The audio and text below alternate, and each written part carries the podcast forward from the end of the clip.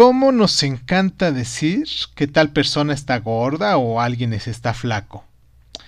Juzgamos todo como si fueran los amos de este planeta, ¿no crees? Y criticamos también sin ninguna piedad.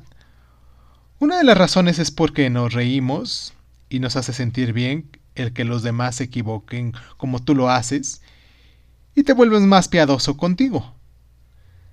¿Sabes que cuando criticas a alguien es una crítica que te haces a ti? Todo el tiempo nos estamos proyectando en los demás. Cuando vemos algo que no nos gustaría tener, o que lo tenemos y no nos gustaría aceptarlo, o que simplemente deseamos tenerlo y no nos atrevemos a obtenerlo. El día de hoy no habrá juicios para ti y por lo tanto no habrá juicios para ninguno de los demás, ¿te parece?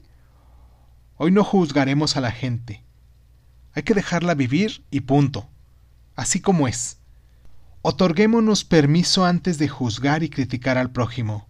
Preguntémonos por qué lo hacemos y con qué finalidad. Creo que te quedarás sin juicio por esta vez. Es cierto que todos tenemos cola que nos pisen, y pues tienes que tener cuidado de no pisar la tuya, ¿no?